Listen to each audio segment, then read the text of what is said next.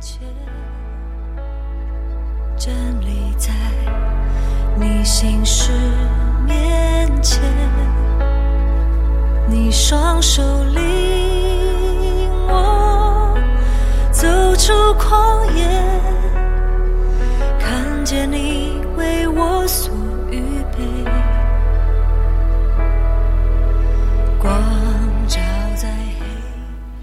亲爱的弟兄姐妹，大家早安！呃，好朋友们，大家好。哎，刚才我听这个诗歌听的有点呆掉，所以有点有点反应慢了一点。呃，很棒的一首诗歌。我们今天来读雅各书第四章。啊、我先读第一节到第四节。你们之间的争吵冲突是什么引起的呢？不是那些在你们心中互相斗争的邪恶欲望所引起的吗？你们渴望自己所没有的东西，于是谋杀夺取那东西；你们羡慕别人所拥有的东西，自己却得不到，于是打架争吵，把那东西抢过来。你们得不到，是因为不想上，不想向上帝祈求；你们祈求而得不到，是因为祈求的动机不对，想将祈求所得的东西拿来做享乐之用。你们这些对上帝不忠的人呐、难道你们不知道喜好世俗就是恨恶上帝吗？凡是和世俗为友的，都是和上帝为敌的。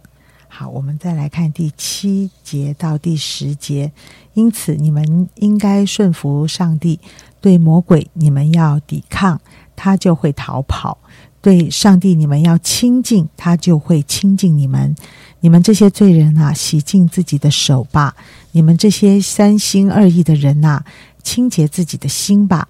你们要悲伤、哀悼、痛哭，要变嬉笑为哀悼啊，变欢乐为忧伤。在主的面前谦卑，他就抬举你们。还是请怡经分享。谢谢杨姐帮我们读了两段很不一样、有一点对比的经文啊。今天我想要把雅各书第四章的主题定在“不要与世俗为友”。那这段经文让我思想一件事，就是基督徒会受到世界的影响吗？会受到世界的哪些影响？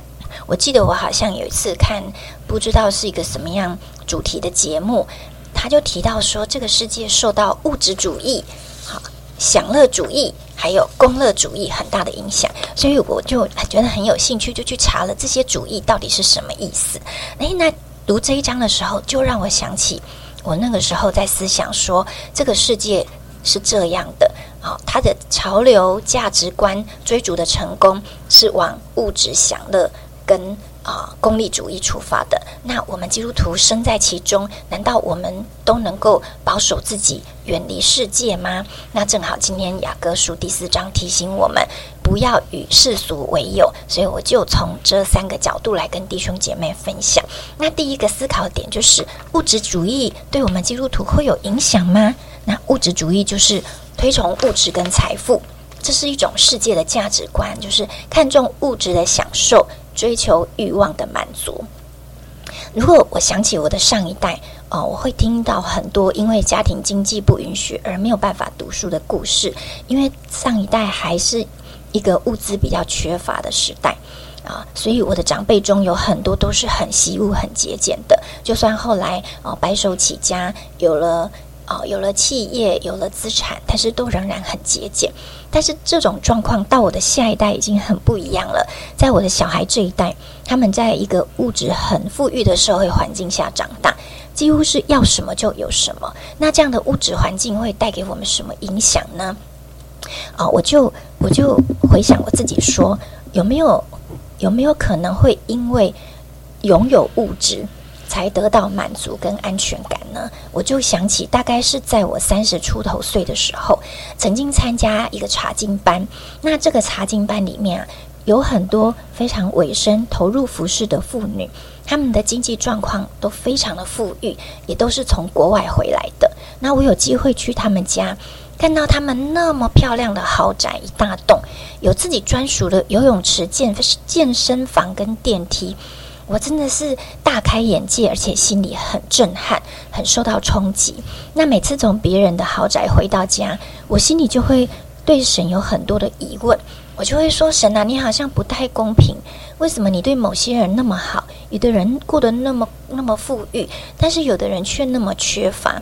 同同同样都是你的儿女，这样不是很不公平吗？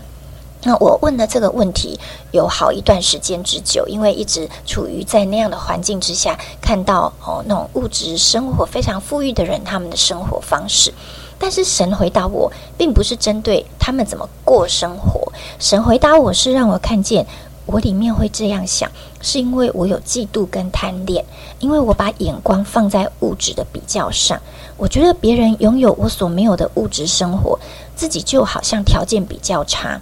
比较不幸福，这才是问题的根源。所以，慢慢的，当我越来越认识神的爱，当我的生命有了历练、更成熟之后，我的眼光就被上帝改变、提升了。因为我的价值感是来自于神，真正。啊，我的价值感是来自于神。当我这样的时候，当我有这种改变的时候，我才能够真正为别人的丰富和成功高兴，因为那是神给他的。而现在我所拥有的也是神给我的。我们所拥有的都是神给的，而神对我的爱没有比拥有更多的人还要少。我们都是一起在享受同样一位神的丰盛跟祝福，这不是用物质来衡量的。所以，当我降服在神的爱跟主权之后，我内心那种比较跟基督的黑暗面就不能停留在我心里太久，很快我就会回到神的面前了。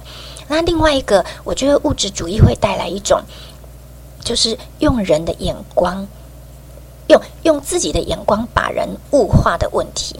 比如说，我觉得重男轻女是一种把人物化，或者是当我们看媒体一直高抬俊男美女偶像，我觉得也是把人物化，或者是轻视比较弱小跟贫穷或教育程度不高，或者是笑贫不笑娼的社会现现象。我觉得也是物质主义衡量人价值的影响。世界是这样为别人、为人打分数、为人贴标签。但是，身为基督徒的我们，我们要醒察我们的内心是不是也用世界的标准来衡量人的价值？如果是，那我们就是与世俗为友了。那第二个。讲到功利主义会不会对基督徒产生影影响呢？功利主义就是所有的事情都用结果来衡量是非。如果这件事让人感到幸福，那就是对；如果这件事让我感到不幸福、不开心，那这件事就是错。如果世界都追求这种功利主义，那会带来一个很可怕的结果，就是每个人都是自私自利的人。如果基督徒受这种价值观影响，那我们就会很以我们自我的欲望为中心，不愿意牺牲和舍己。我们一定在传福音上有过一些经验，经验就是原本啊，愿啊。看起来愿意相信，觉得神爱我很好啊，来参加小组被基督徒关心也很好。但是后来因为遇到困难，比如说生病的家人没有好转，经济的困难没有得到很快的解决，或者是期待升迁落空，或是外遇的配偶没有回头，就觉得这个上帝没有帮助他，这个信仰不是真的，信不下去就离开了。我觉得这也是从世界来的价值观，就是神就是要带给我祝福，就是要听我的愿望，实现我的梦想。如果没有，那这就不是我想要的宗教。那任何宗教都好，信什么都好，只要让我的渴望跟需求被满足，信什么神都是对的，都是可以的。这这样的想法是跟福音对立的，这也不是福音。所以我就会反思：当我在跟别人谈福音的时候，我有没有可能为了要让听的人觉得舒服，为了想要让他留留在留在这个信仰里？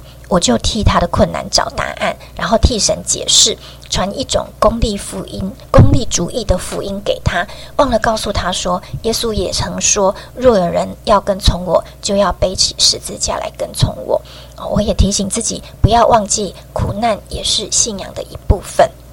不要只想要用爱，只想要用祝福那那一个部分来引人入教。如果是这样，那我也歪掉了。所以雅各书第九节跟第十节就告诉我们说：你们要悲伤、忧愁、痛哭，转欢笑为悲哀，变欢乐为愁苦。你们要在主面前谦卑，他必着生你们。所以求神洗去我们生命中任何功利主残存的功利主义。如果我们在属灵的道路上遇到风浪或是痛苦，我们就要用信心来走，来认识神善良纯全的旨意。第三个讲到享乐主义，享乐主义简单的说就是吃喝玩乐，满足所有的欲望。即使我们身边都有这样的朋友或家人，觉得人生苦短，及时行乐，所以呢，辛苦工作是为了享受人生，把人生的意义寄情在感官或物质的享受。那这几年不是因为疫情吗？出现报复性这个词，报复性消费、报复性旅游、报复性购物。那张文亮教授就写过一篇文章说，瘟疫教导我们，活着不是为了享乐。他说：“如果享乐是人一生的目标，不但永远无法满足，还会使人越来越茫然。而瘟疫是神给人再一次寻求他的机会，离开享乐，寻找上帝。确实是这样，因为当我们活在享乐中的时候，我们就不可能，也不愿意寻求神了。我们只会追求更高程度的享受，然后享乐之后带来空虚，空虚之后追求更高度刺激的享乐。”想想看，如果我们沉迷线上游戏、沉迷追剧、追剧、沉迷让我们感到舒适愉悦的东西，是不是也是一种享乐主义？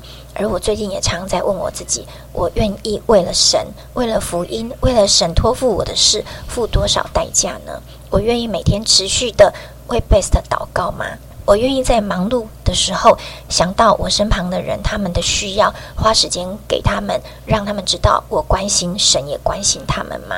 我是不是愿意走出舒适圈？我愿不愿意把传福音放在我生活的优先呢？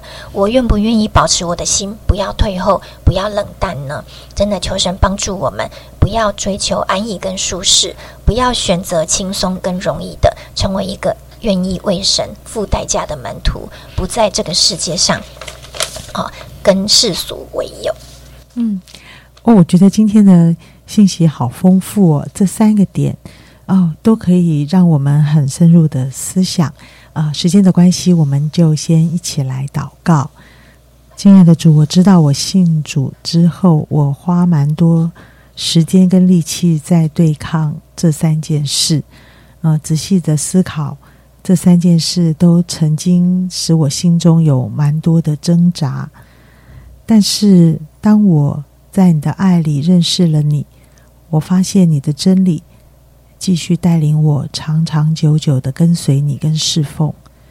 主，当我能够跳脱那一个呃功利那个结果，呃一定要都要是好的，是热闹的，是丰盛的时候，我就。学会为主来梦想，我就学会很多的事情不一定是众人都觉得很棒的事情，我才会觉得那是对的。我可以真心的来跟随这位爱我的主。嗯，主，我知道在这个世界上，我们天天活在这里，我们所听见，我们所看见，我们打开电视，我们跟朋友的交换的沟通。主，我们都在这样的一些思想里，但是主，我很感谢你给了我们一本宝贵的圣经，给我们一些提醒。我要怎么活在这个世界上的每一天？主耶稣，你帮助我的心是懂得属灵的事，是向主来敞开的，以至于我可以在逆境中有平安，我可以在呃失败中有力量站起来。主耶稣，我可以在呃。好像失去爱的环境里，我还是坚持的跟随你。主啊，谢谢你，祝福着弟兄姐妹，听我们同心祷告，奉耶稣基督的名，阿门。